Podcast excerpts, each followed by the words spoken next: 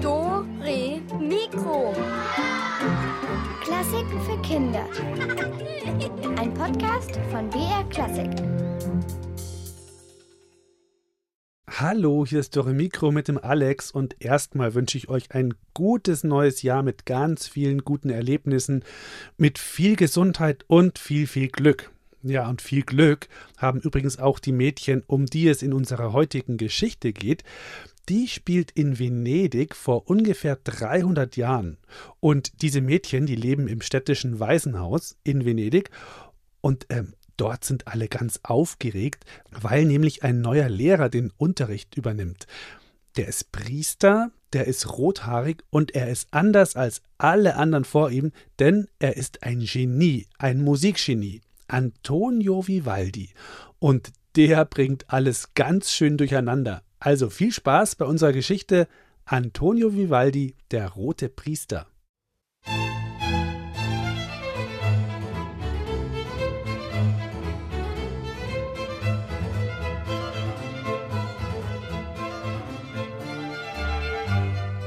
Dies ist die Geschichte von einem Waisenhaus und von den Mädchen, die darin leben.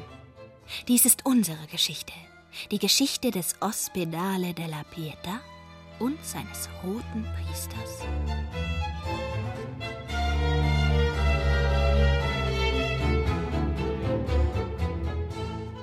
Ganz Venedig ist voller Waisenkinder. Viele Familien wollen keine Töchter haben, weil ihre Erziehung teuer ist.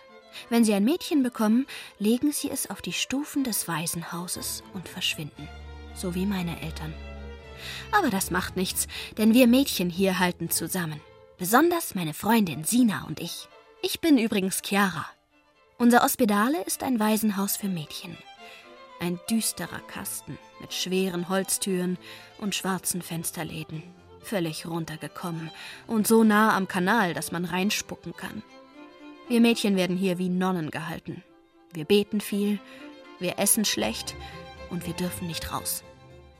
Dafür aber gibt's Musikunterricht. Jede von uns singt oder spielt ein Instrument. Seit einigen Jahren ist das Essen besser geworden. Genauer seit einem trüben Septembertag. Dem Tag, als wir einen neuen Musiklehrer bekommen haben. Still jetzt, Mädchen! Wir sind eine Gottesanstalt mit ausgezeichnetem Ruf.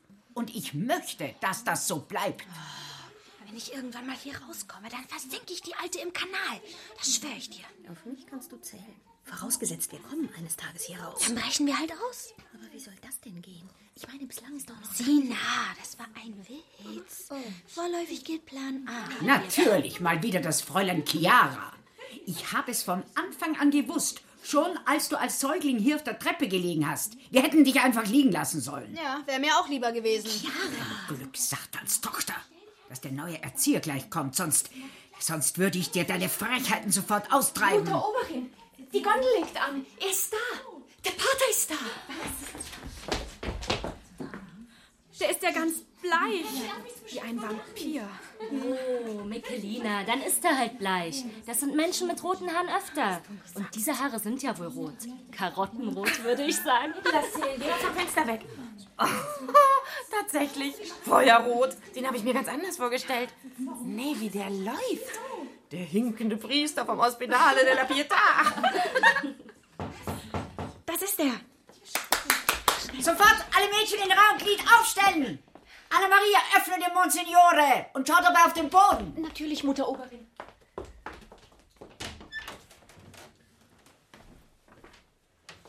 Willkommen am Ospedale della Pietà, Monsignore. Ich hoffe, ihr werdet alles zu eurer Zufriedenheit vorfinden. Danke, Mutter Oberin, ich bin nicht anspruchsvoll. Mädchen, das ist euer neuer Lehrer für die Fächer Violine, Viola und Chor. Padre Antonio Vivaldi. Danke. Danke, wie die Mutter Oberin schon sagte, mein Name ist Antonio Vivaldi und ich werde künftig den Musikunterricht und den Chor leiten. Ich bin Priester. In erster Linie aber bin ich euer Musiklehrer. Und ich erwarte, dass ihr für meine Stunden immer perfekt vorbereitet seid. Der Monsignore ist gesundheitlich etwas angegriffen. Ein Lungenleiden, das. Nicht äh, der Rede wert. Monsignore Vivaldi wird auch für unser Ospedale komponieren. Er ist ein herausragender Künstler und ein ausgezeichneter Geiger. Oh, äh, wärt ihr so liebenswürdig, Padre? Nein. Ich muss leider ablehnen.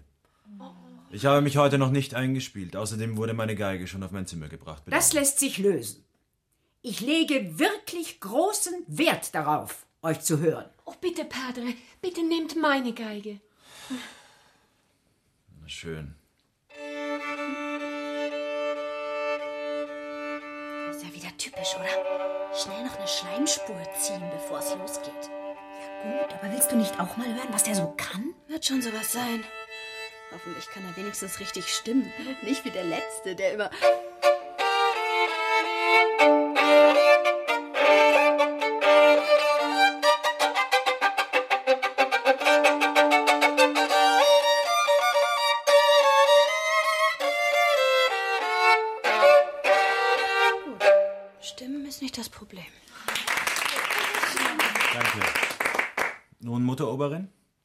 Habe ich also den Aufnahmetest bestanden, ja?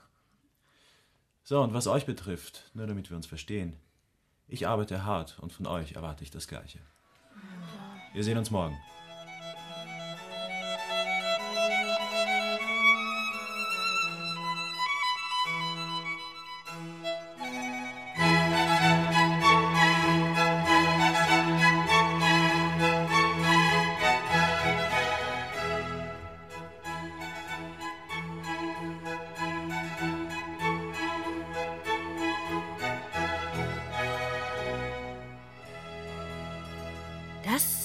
Also, unser neuer Lehrer.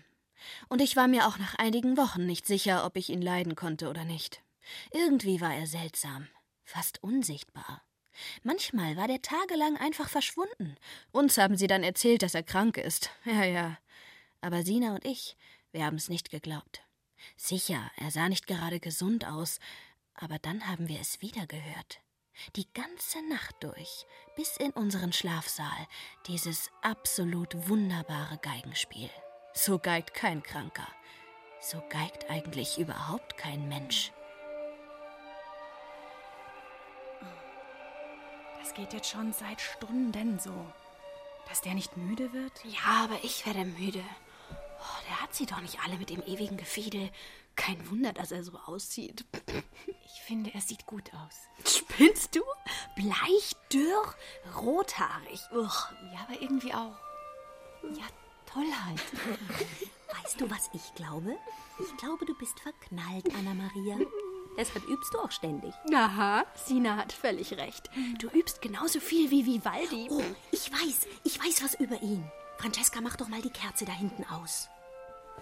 Es geht um die Nacht, als Antonio Vivaldi geboren wurde. Oh, wie spannend. Chiara! Es war eine rabenschwarze Nacht. Kein Mond, keine Sterne.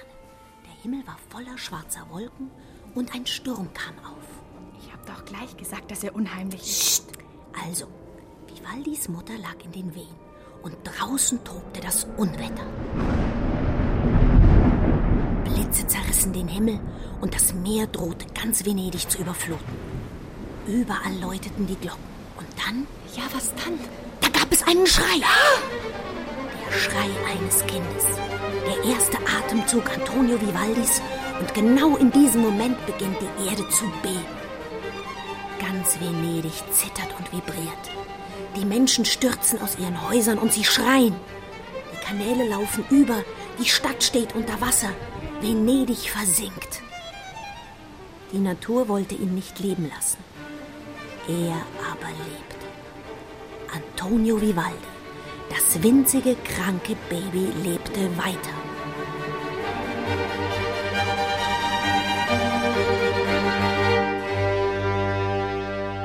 Und dann? Sobald er getauft war, beruhigte sich die Natur. Der Sturm legte sich und die Erde bebte nicht mehr. Darum ist er später Priester geworden, vermute ich zumindest. Ich glaube ja, dass da der Teufel irgendwie beteiligt war. Ich meine, habt ihr euch mal seine Augen angeschaut? So als ob er in dich reinschaut. Ja, und immer dieses üble Husten. Wie ein Gespenst. Mein Gott, er ist halt krank. Und das Einzige, was ich höllisch finde, sind die Haare. höllisch hässlich. Trotzdem, Ich bin froh, dass er da ist. Unser Prete Rosso. Unser roter Priester. Oh. Es ging noch ewig so weiter. Aber irgendwann waren alle eingeschlafen. Bis auf Sina und mich. Du, hör mal. Was denn? Ich höre nichts. Ja, eben. Vivaldi hat aufgehört. Da läuft jemand im Flur. Jetzt? Um die Zeit? Es ist bestimmt schon nach 1 Uhr. Komm, wir schauen nach.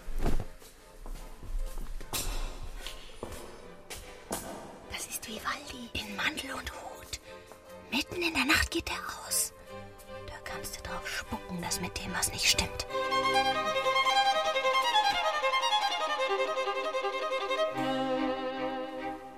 Wir haben es für uns behalten, was wir gesehen haben. In der nächsten Zeit war dann auch alles wie sonst. Abgesehen davon, dass Vivaldi ein neues Schulorchester und einen neuen Chor gründen wollte. Wer dabei sein wollte, musste richtig gut sein. Außerdem hat er uns Namen gegeben. Nachnamen. Wir hatten ja keine. Als Waisenkinder hießen wir nur Isabella Straßenköter oder Lucretia Findelkind. Vivaldi aber nannte uns nach unseren Instrumenten. Lucietta del Viola oder Michelina del Organo. Und so war auch ich nicht länger Chiara Kanalratte, sondern Chiara del Violin. Punkt für ihn. So. Heute entscheiden wir, wer im neuen Orchester spielen darf. Wer ist nicht vorbereitet? Diejenigen von euch verlassen sofort den Raum. Keiner? Gut. Ihr werdet mir jetzt einzeln vorspielen. Wer sich anstrengt, ist in ein paar Jahren kein verlaustes Waisenkind, verlaustes Waisenkind mehr, sondern eine Künstlerin mit einer glänzenden Zukunft. Das gleiche gilt für alle Sängerinnen hier. Also dann, Pia beginnt. Was spielst du? Viola. Los.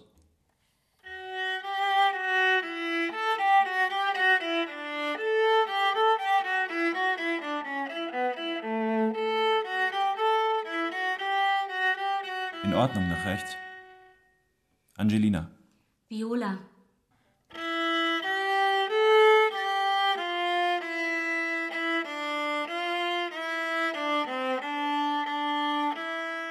Raus. Nein, bitte, Maestro. Ich habe schlecht geschlafen und ich bin so nervös wegen. Raus. Nächste, Chiara. Moment mal, Monsignore. Ich glaube, Angelina kann es sehr viel besser. Ihr solltet sie nochmal anhören. So. Glaubst du das? Das ist ja sehr nett von dir, dass du dich für sie einsetzt. Aber ich habe keine Zeit für Versager. Also, Chiara, du spielst jetzt oder du lässt es. Geige, nicht wahr? Ja.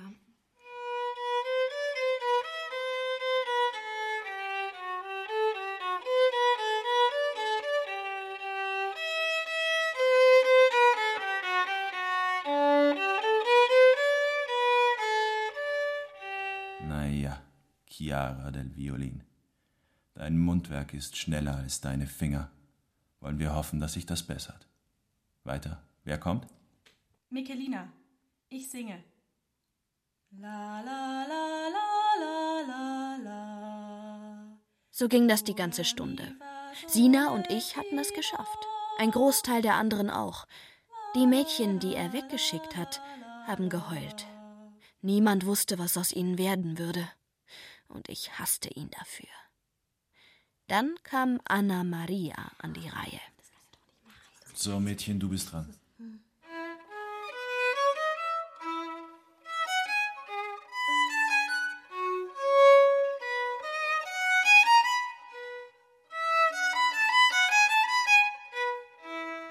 Das ist von Scarlatti. Alessandro Scarlatti, ein großer Komponist. Das war gut. Wie ist nochmal dein Name? Anna Maria, Maestro. Gut. Wirklich, ja, an der Technik werden wir noch etwas feilen müssen, aber der Ton ist schön und voll.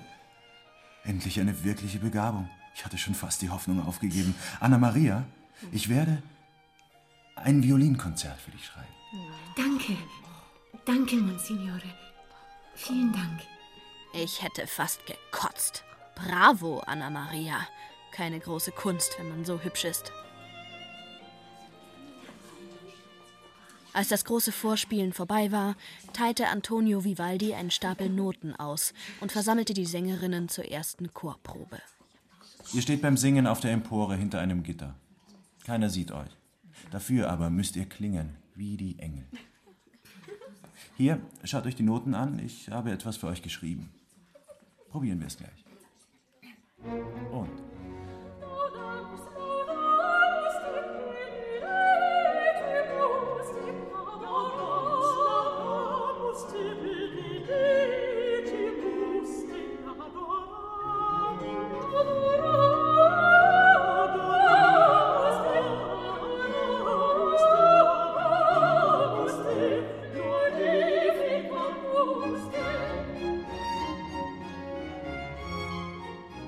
Jahre vergingen und Antonio Vivaldi komponierte ein Werk nach dem anderen.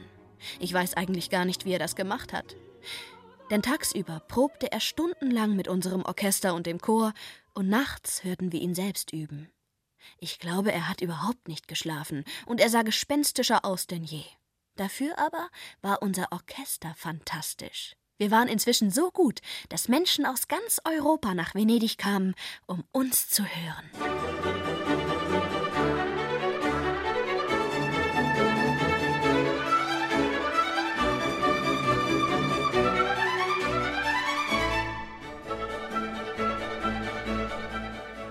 In Venedig gab es noch drei andere Waisenhäuser. Die hatten auch Orchester, aber keines konnte es mit uns aufnehmen. Wir haben sie alle an die Wand gespielt. Aber wir hatten auch die besten Stücke. Denn die Musik, die der rote Priester für uns schrieb, hatte es in sich. Man erzählte sich sogar, dass Engel ihm seine Melodien zuflüstern. Naja. Ich weiß nicht, woran es lag, aber Antonio Vivaldi überkam jetzt jeden Abend eine seltsame Unruhe. Und es kam häufig vor, dass er plötzlich spurlos verschwand. Wo er war oder was er tat, das wusste niemand. Sina und ich jedoch schworen uns, es herauszufinden.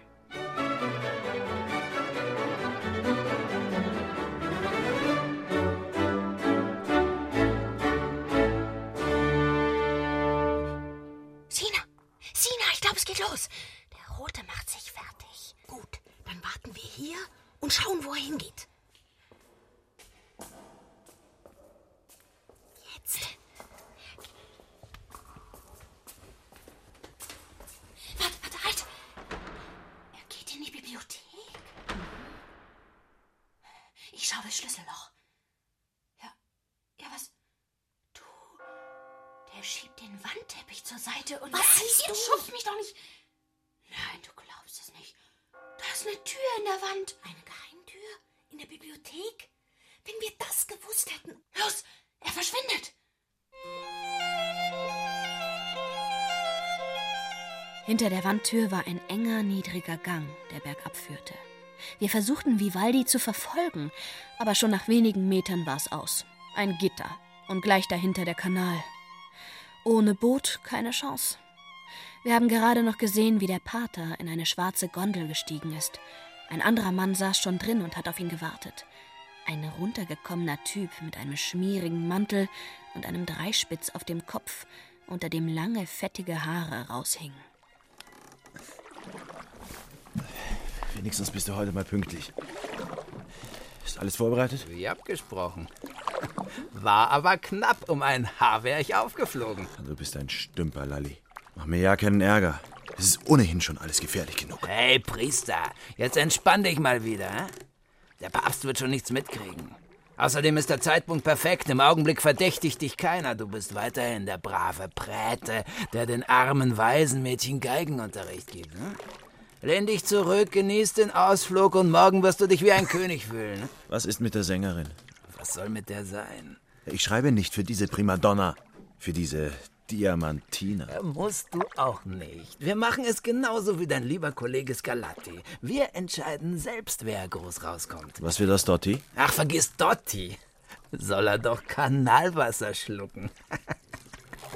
Wir bringen seine Freundin nicht auf die Bühne. Fertig aus. Selbst wenn seine Diamantina singt wie eine Göttin. Schon, aber er hat Einfluss.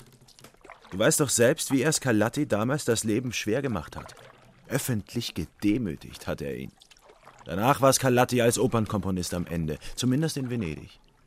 Ich möchte nicht, dass mir dasselbe passiert. Du entscheidest, wer singt und nicht Dotti. So, aussteigen, wir sind da. Und lass bloß den Hut auf. Deine Visage ist hier nicht so bekannt, aber diese Haare.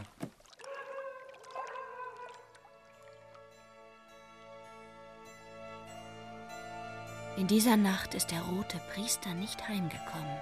Sina und ich lagen umsonst auf der Lauer. Irgendwann nach Mitternacht sind wir eingeschlafen und haben nichts bemerkt, bis uns um fünf Uhr die Glocke geweckt hat. Nonnen stehen früh auf, und wir Mädchen schleppten uns wie immer zum ersten Gebet in die Kapelle. Ein typischer Novembermorgen. Stockdunkel, die ganze Stadt lag unter dichtem Nebel, und aus den Kanälen stieg der Gestank nach fauligem Fisch. Wir haben so mit den Zähnen geklappert, dass wir kaum singen konnten. Hilfe!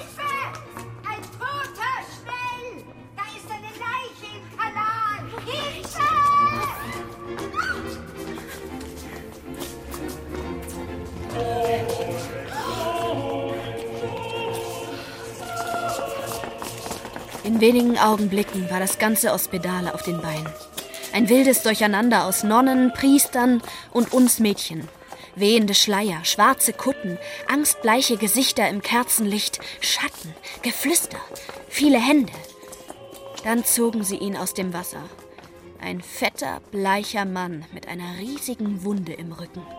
Seine Kleider klebten nass und schlammig an ihm dran. Und bald lag er in einer Pfütze aus Kanalwasser.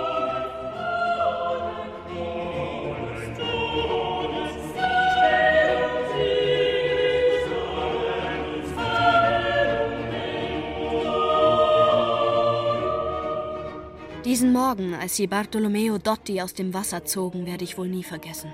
Es war der 7. November 1713. Zunächst wusste niemand, wer der Tote war.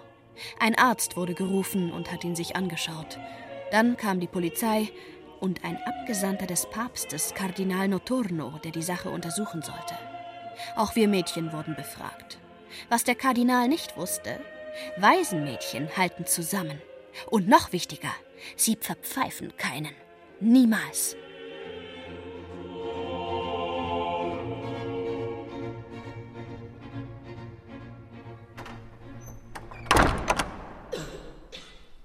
Nun, Mädchen, habt ihr vielleicht heute Nacht etwas Ungewöhnliches beobachtet oder gehört?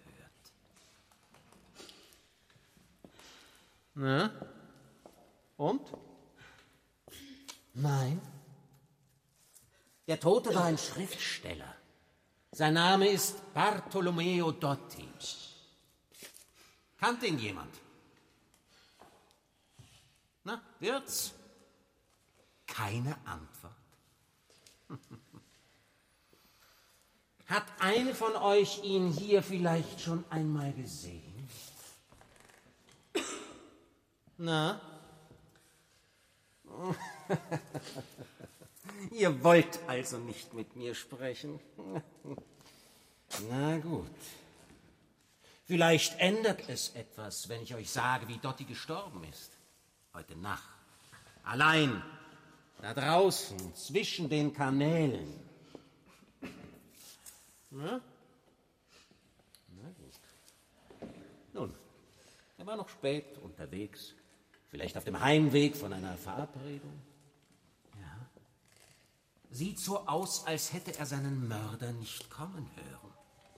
Der Täter hat zugestochen und ihn dann in den Kanal gestoßen. Hier in der Nähe des Waisenhauses. Seltsam, nicht? Wo seine Wohnung doch am anderen Ende von Venedig liegt. Aber vielleicht ist er ja hergelockt worden. Von irgendjemandem. Ihr habt also nichts gehört?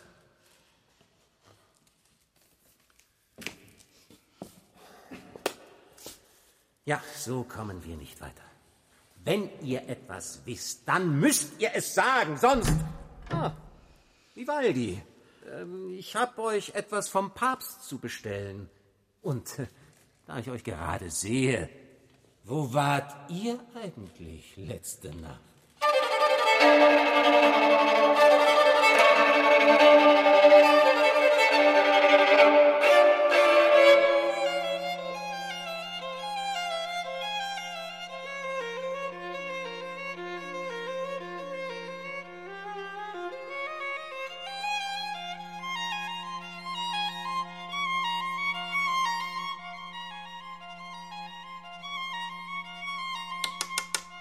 Danke, Mädchen, sehr gut.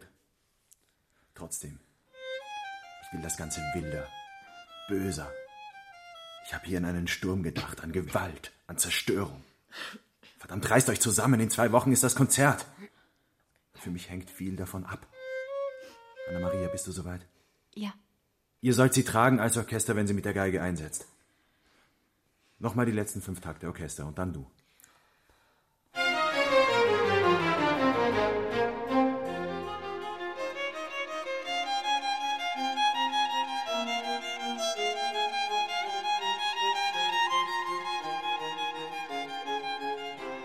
Anna Maria war inzwischen sehr gut geworden.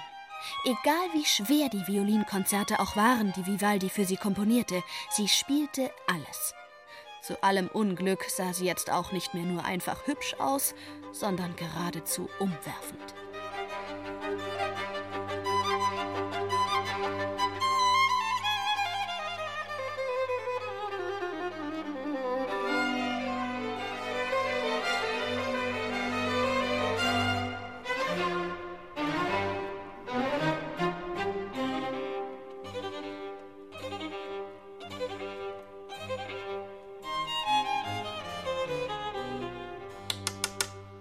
Anna-Maria, komm her. Ich möchte kurz allein mit dir sprechen. Du musst ausdrücken, was ich gefühlt habe beim Komponieren, ja? Manchmal Wut, manchmal Verzweiflung oder Einsamkeit. Habt ihr schon gehört? Was denn? Na, der Nachruf. Alle reden davon. Was für ein Nachruf? Für die Kanalleiche. Steht überall. Der Mörder hat einen Nachruf geschrieben. Wirklich? Oh, wie scheußlich. Was hat er denn geschrieben? Du hast die Arien Scarlattis besudelt und den gerechten Lohn dafür empfangen. Aber was soll das denn heißen? Scarlattis Arien besudelt. Das heißt, er ist wegen Musik umgebracht worden. Chiara, komm mal her. Meinst du, du denkst an unseren roten Priester? Ich weiß nicht. Immerhin haben wir ihn in der Mordnacht weggehen sehen. Ja, trotzdem. Vivaldi ein Mörder? Was ist, wenn er verrückt wäre?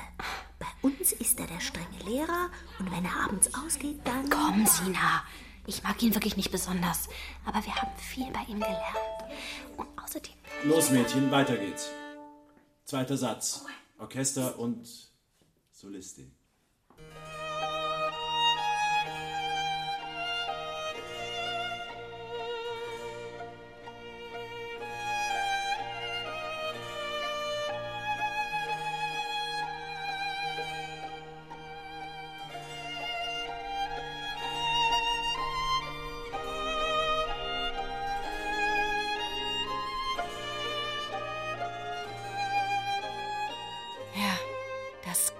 Große Konzert. Im Ospedale gab es kein anderes Thema mehr. Wichtige Leute aus ganz Europa sollten im Publikum sein. Da hatte selbst die Kanalleiche keine Chance mehr und ging unter. Wir übten von früh bis spät. Anna Maria hat den Verstand verloren. Hatte nur noch ihre Geige oder einen Spiegel in der Hand. Und der Rote, ja, der hat ständig das Programm umgeschmissen und noch bessere, noch schwierigere Sachen für uns komponiert, selbst zu den ungewöhnlichsten Zeiten. Pater noster, fies in celis, sanctificetur nomen tuum, adveniat regnum tuum. Fiat voluntas tua, sicut in cielo et in terra. Ich glaube, er komponiert schon wieder. Schau nur auf seine linke Hand. Die Finger bewegen sich, als würde er Geige spielen. Und er hat auch wieder diesen seltsamen Blick. genau. Und jetzt geht er raus. Ja, klar. Unserem Prete Rosso ist wieder eine Melodie eingefallen. Die muss er natürlich gleich aufschreiben. Da ist er wieder. Fiatum est renum et potestas et gloria in saecula. Amen.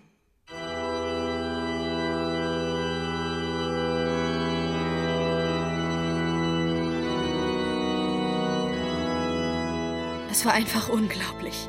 Antonio Vivaldi hat den Gottesdienst unterbrochen für seine Musik, obwohl er Priester war.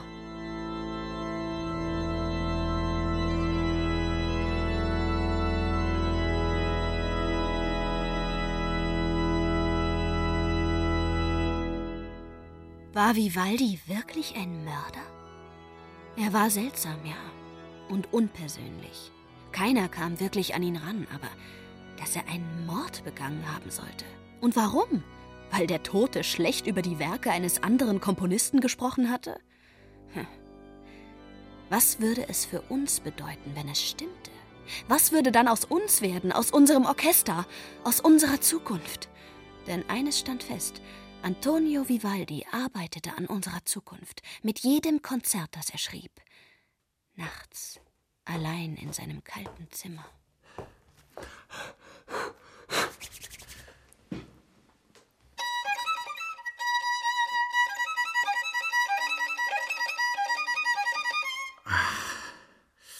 Diese verdammte Kälte.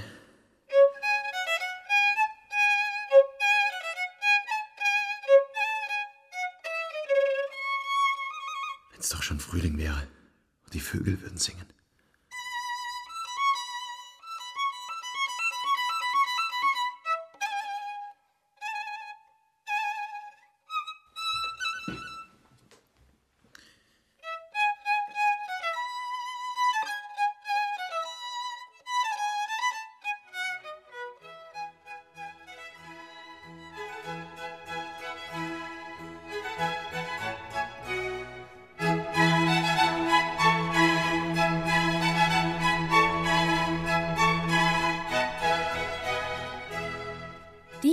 Wunderbare Melodie, die wir in jener Nacht aus seinem Zimmer hörten, sollte viel später sehr berühmt werden als Violinkonzert. Der Frühling hat er es genannt. Und wer es hört, spürt die Wärme und den Zauber des Frühlings. Für den Sommer, den Herbst und den Winter hat Vivaldi auch Musik geschrieben. Musik wie ein Bild. Musik, die alles beschreibt. Sommergewitter und Hundebellen, Herbststimmung und Winterstürme. Die Idee aber zu seinen vier Jahreszeiten, die hatte Antonio Vivaldi bei uns im Ospedale della Pietà. Ja. Ja, was ist denn jetzt verdammt? Die Tür ist offen.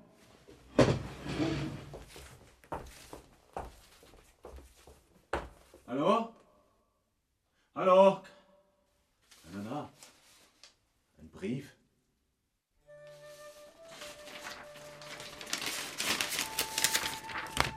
Maestro, ich habe lange gebraucht, bis ich den Mut hatte, euch zu schreiben. Ich bewundere euer Genie, ich bewundere eure Kunst. Ich muss euch selber sagen, was ich für euch empfinde. Deshalb bitte ich euch um ein Treffen an der kleinen Gartenpforte nach dem Konzert. Bitte kommt. Keine Unterschrift.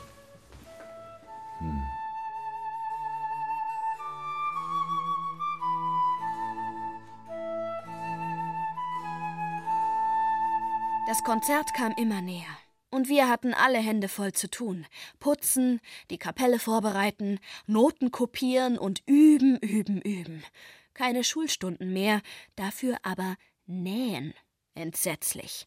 Jedes Mädchen musste sich sein weißes Konzertkleid selbst schneidern. Und ein unbekannter Spender hatte uns extra roten Granatschmuck für die Haare geschickt. Wenn Sina mir nicht geholfen hätte, wäre mein Kleid nie fertig geworden.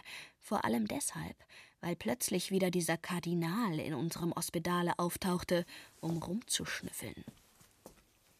Hey, Mädchen, einen Moment. Ja, Exzellenz? Wie ist dein Name? Chiara, Exzellenz. Was hältst du von eurem Pater, von Vivaldi? Wir lernen viel von ihm. Hm, er hält seinen Unterricht also regelmäßig? Nun ja, ja. Wenn er nicht krank ist, Und er arbeitet viel? kann man sagen. Sogar nachts. Ah, sehr fleißig. Und ähm, liest er auch die Messe der Prete Rosso? Das kann er nur sehr selten tun, Exzellenz. Er hat diesen furchtbaren Husten. Er ist sehr schwach. Ja, ja, ja, ja, ja. Furchtbar, furchtbar. Wo ist dein Zimmer? Am Ende des Gangs. Führ mich hin. Als wir vor Vivaldis Tür standen, hat er mich weggeschickt. Aber ich wusste, dass der widerliche alte Vivaldis Zimmer durchwühlen würde. Ich habe unglaublich blöd ausgesehen in meinem weißen Konzertkleid. Einfach lächerlich. Anna Maria war geputzt wie ein Pfau. Und leider muss ich zugeben, sie sah wundervoll aus. Groß und schlank, mit glänzenden schwarzen Haaren. Und ewig dieses Lächeln. Warum sie dauernd grinste, ist mir dann auch bald klar geworden. Vivaldi hat ihr eine Geige geschenkt. Aber was für eine. Sie muss ein Vermögen gekostet haben. Und damit hat sie dann sein neues Konzert gespielt. Vor Hunderten von Menschen.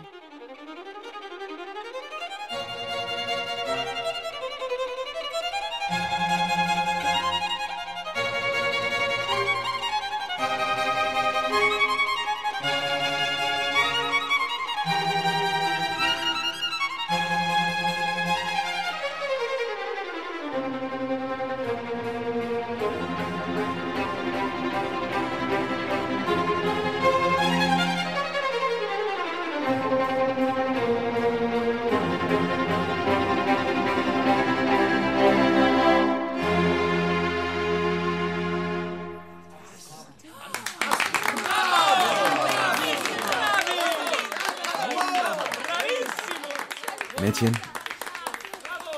ich bin stolz auf euch. Hätte nicht gedacht, dass aus diesem Haufen noch mal so ein Orchester werden könnte. Bravo. Chiara, wir sind das beste Orchester der Welt. Und bald sind wir raus hier. Jetzt können wir doch überall mitspielen, in jedem Orchester. Die wollen uns doch alle haben. Ich bring's kaum raus, aber Anna Maria war verdammt gut. Ja, mit der Geige. Ich schluck die Kröte und gratuliere ihr. Wo ist sie eigentlich? Keine Ahnung. Hey, habt ihr unsere schöne Solistin gesehen? Nee, die ist gleich weg. Aber frag doch den Prete, der muss hier irgendwo sein. Der Prete? Ich habe ihn gerade im Mantel gesehen. Sina, komm. Da vorne. Zwei Gestalten im Mantel. Der linke ist Vivaldi und die andere. Wer mag das wohl sein? Wir waren uns sicher. Ein Liebespaar bei uns im Waisenhaus. Unser Roter und die schöne Anna Maria. Die beiden sind in der Bibliothek verschwunden, im Geheimgang. Und wir natürlich hinterher. Kanalratte, du wirst stolz auf mich sein. Das bin ich doch immer. Aber warum gerade heute? Ich habe ein Boot organisiert. Von der Köchin. Es liegt direkt am Geheimgang. Du bist wirklich genial. Ja, still. Da vorne sind sie. Sie steigen in eine Gondel. Vorhalt, Vorsicht! Wenn wir ins Wasser fallen, ist alles aus. Gib mir das Ruder. Hier. Meinst du, die hauen zusammen ab? Das wäre aber schon romantisch. Es sei denn, Vivaldi ist doch. Glaube ich nicht. Aber es ist vielleicht ganz gut, dass wir ein bisschen auf Anna Maria aufpassen. Wahnsinn! Schau dich nur um. Die vielen schönen Häuser. Tag sieht das alles bestimmt noch viel schöner aus. Ich würde so gerne mal durch die Straßen bummeln. Wo fahren die denn hin? Hoffentlich finden wir wieder zurück. Wenn wir nicht zum Morgengebet auftauchen, ist der Teufel los. Ja. Da! Jetzt legen sie an. Vor diesem riesigen Palazzo. So habe ich mir immer ein Märchenschloss vorgestellt. Jetzt tut sie ihre Kapuze runter. Aha, keine Tarnung mehr. Sina, das ist nicht Anna Maria. Das ist ein Mann.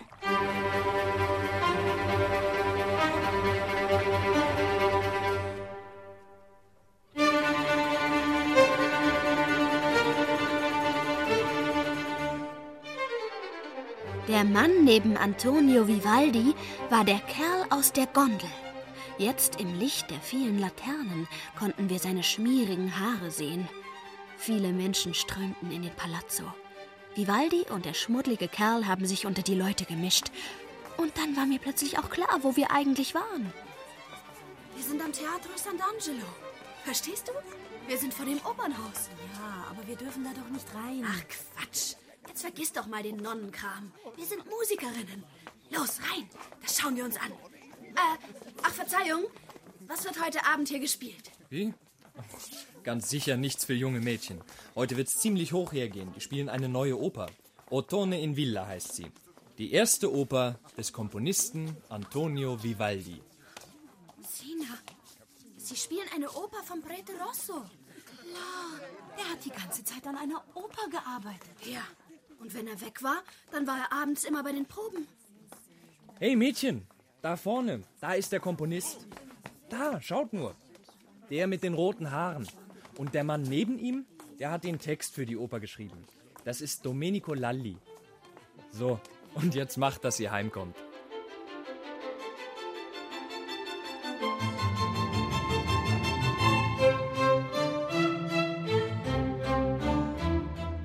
Domenico Lalli, der Mann mit den langen Haaren, ein Textdichter. Nichts anderes. Kein Komplize, kein Verbrecher, sondern nur ein ungepflegter Dichter. Und unser Roter blieb ein Künstler. Kein Mörder und auch kein Märchenprinz. Nur das, was er immer war. Ein besessener Komponist. Da standen wir, wir beiden Waisenmädchen. Wir standen in diesem prunkvollen Opernsaal und haben gestaunt. Wände aus Marmor und Gold. Tausende von Kerzen und schwere dunkelrote Samtvorhänge. Überall elegant gekleidete Menschen, Frauen mit turmhohen Steckfrisuren und Seidenkleidern, die Männer in Brokat und Samt. Es wurde gelacht und geredet.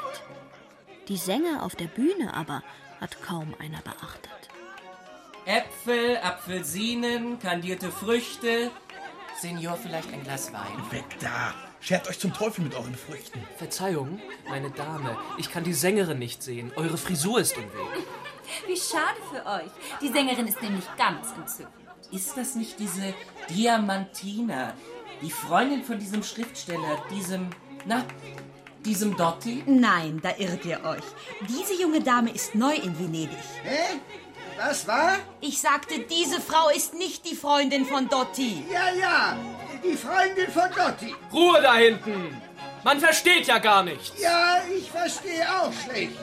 Es lebe Vivaldi, der größte Komponist aller Zeiten. Hey, da habt ihr noch kandierte Früchte? Verdammt nochmal! Ich will zuhören! Nach dem ersten Akt sind wir gegangen. Ich glaube, Vivaldi ist sehr gefeiert worden, aber Sina und ich fanden es unerträglich. Dabei war Vivaldis Musik so unbeschreiblich schön. Im Ospedale sind wir sofort ins Bett gegangen. Ich wollte nur noch schlafen, aber das ging nicht, weil Anna Maria in ihrem Bett lag und furchtbar geheult hat. Weiß der Geier warum.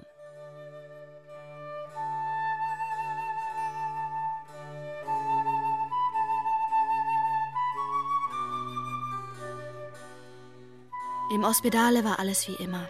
Wir hatten Unterricht, wir übten und wir gingen in die Orchesterprobe. Das einzig Sonderbare war, dass Anna Maria neuerdings häufig fehlte. Niemand konnte sich ihr ungewöhnliches Verhalten erklären, aber sie sprach nicht darüber.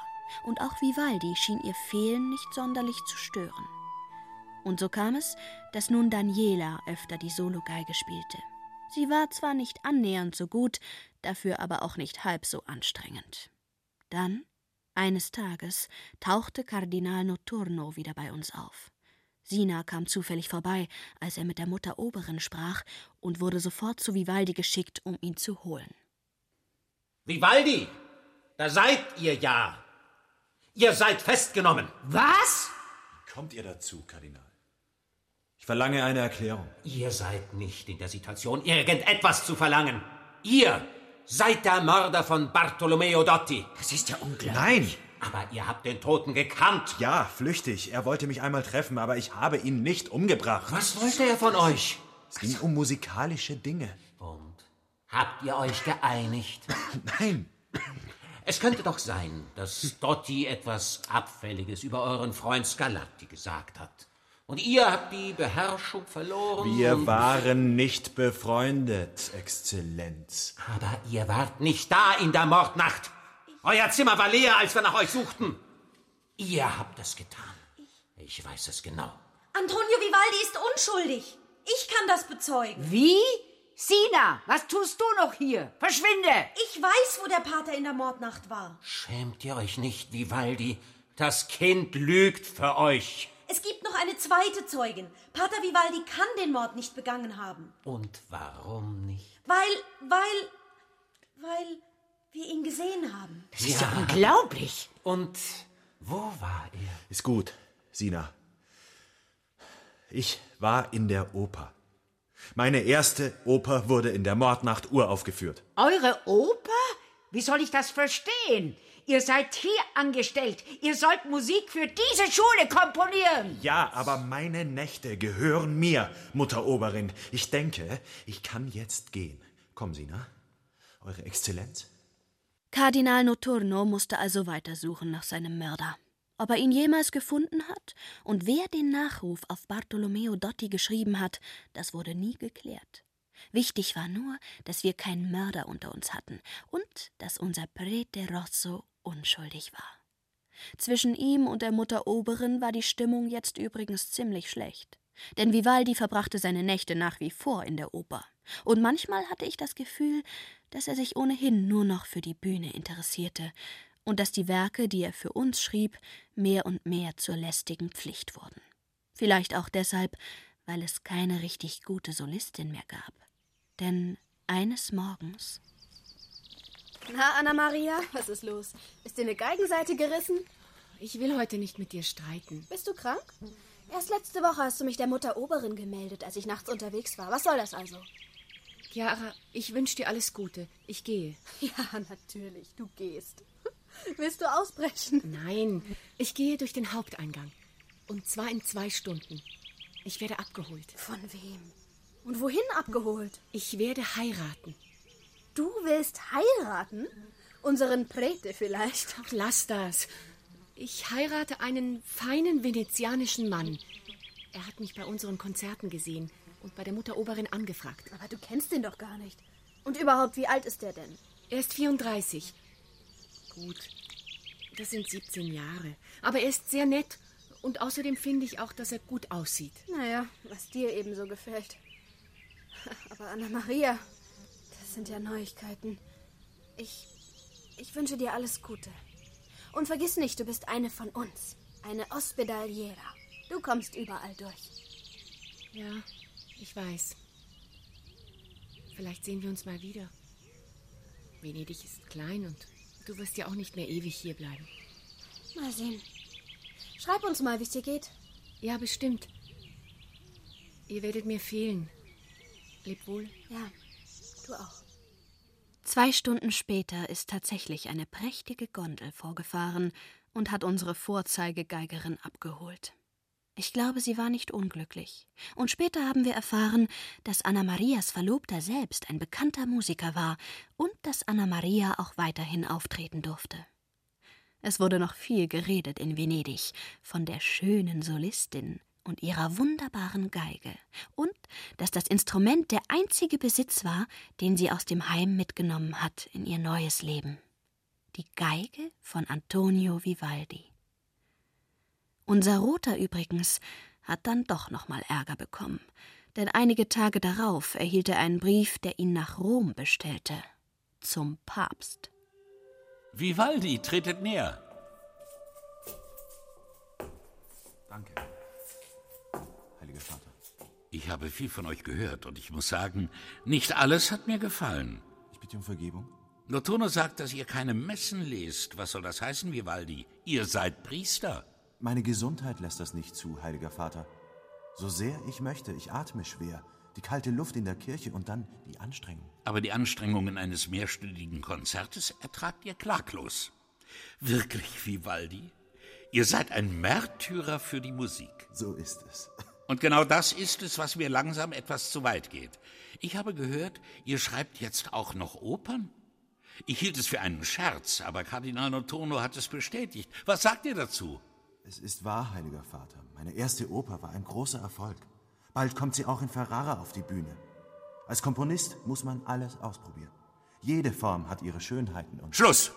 Opernhäuser sind sündige Orte. Es wird gelernt und getrunken. Die komplette Halbwelt Venedigs findet sich dort zusammen. Nicht zuletzt euer Textdichter, Domenico Lalli. Ihr wisst, dass er ein Betrüger ist? Ja. Er hat gebeichtet und ich habe ihm vergeben. Ach ja? Na, dann ist ja alles in schönster Ordnung. Ich glaube wirklich, ihr seid mehr Künstler als Priester. Aber so geht das nicht. Ich werde euer Verhalten nicht dulden. Ich verbiete euch, eure Oper in Ferrara aufzuführen. Und jetzt hoffe ich, dass ihr betet und bereut. Gott befohlen, Vivaldi. Gott befohlen, heiliger Vater.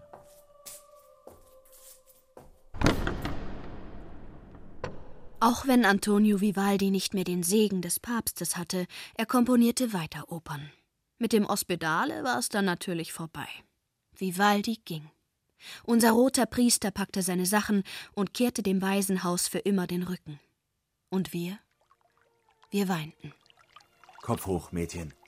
Kein Grund zum Weinen. Wir haben zusammen viel erreicht und ihr könnt stolz auf euch sein.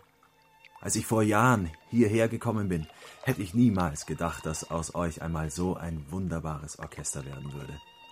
Ich gehe, aber ich lasse keine unsicheren, armen Waisenkinder zurück, sondern echte Musikerin. Vor euch liegt eine sonnige Zukunft. Lebt wohl und vergesst euren roten Priester nicht. Ihr seht, ich wusste, wie ihr mich nennt. Lebt wohl. Vivaldi stieg in die Gondel und blickte starr geradeaus. Und er hätte sich bestimmt auch nicht mehr umgedreht, wenn wir ihn nicht auf unsere Weise verabschiedet hätten. Mit seiner, mit unserer Musik.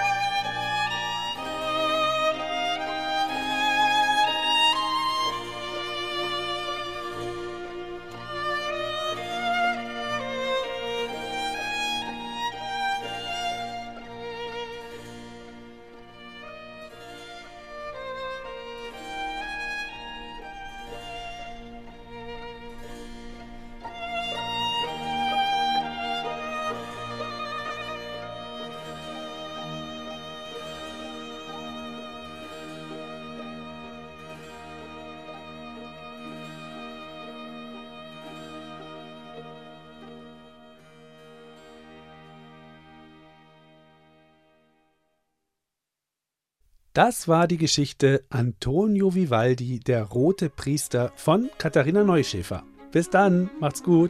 Ciao, euer Alex.